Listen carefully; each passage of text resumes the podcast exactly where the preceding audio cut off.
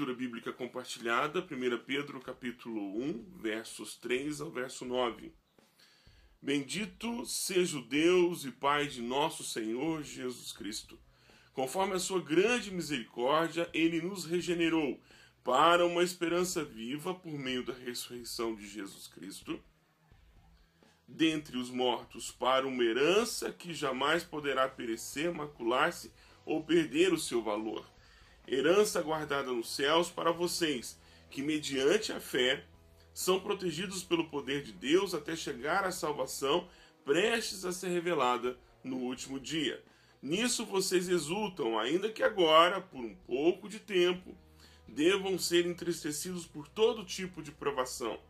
Assim acontece para que fique comprovado que a fé de vocês tem muito mais, é muito mais valiosa do que o ouro que perece, mesmo que refinado pelo fogo. É genuína e resultará em louvor, glória e honra quando Jesus Cristo for revelado. Mesmo não o tendo visto, vocês o amam, e apesar de não o verem agora, creem nele e exultam com alegria indizível e gloriosa, pois vocês estão alcançando o alvo da sua fé, a salvação de suas almas. Nesse texto, quero é, fazer uma referência a três paras, ou três referências, ou três motivações, ou três é, propósitos pelo qual nós devemos agradecer a Deus. Nós temos que agradecer porque Ele nos regenerou e nos regenerou para uma esperança viva.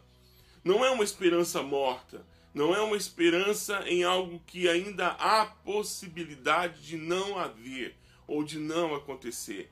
A esperança que nós fomos chamados, ela é viva, ela é real, ela é presente. Não é uma esperança que ainda depende de uma série de outras coisas para poder acontecer. É uma esperança que é desencadeada de trás para frente. Por isso que é uma esperança viva, porque o cronômetro que dessa esperança, ele está para zerar. Ele não está acumulando tempo, ele está zerando o tempo. Por isso nós cremos nessa esperança viva.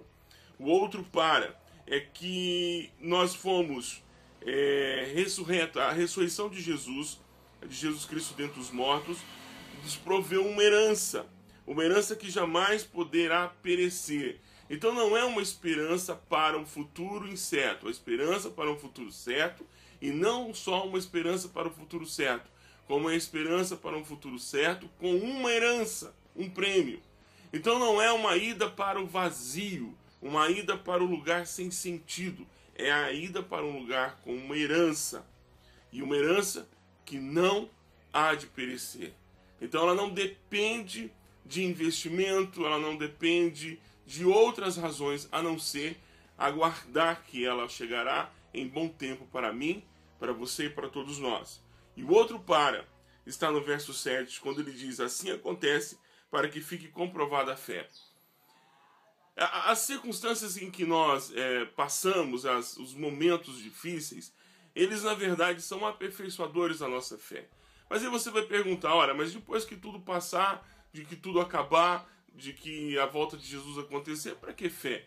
Até o texto de Paulo diz lá em 1 Coríntios capítulo 13, 13 é, que a fé e a esperança elas vão ficar e o que vai prevalecer é o amor. Bom, o que acontece, o que precisa ser entendido, eu gostaria de compartilhar com você, é que nós não seremos zerados. A nossa capacidade de fé vai gerando em nós uma maturidade espiritual. E essa maturidade vai ser completada ela não vai ser zerada e reiniciada de novo. Então é possível que venhamos a viver uma vida com o Senhor no futuro. É, já podemos viver a vida que nós viveríamos com o Senhor no futuro agora. É por isso que a nossa fé é aperfeiçoada. Que Deus possa te abençoar e até o nosso próximo leitura compartilhada.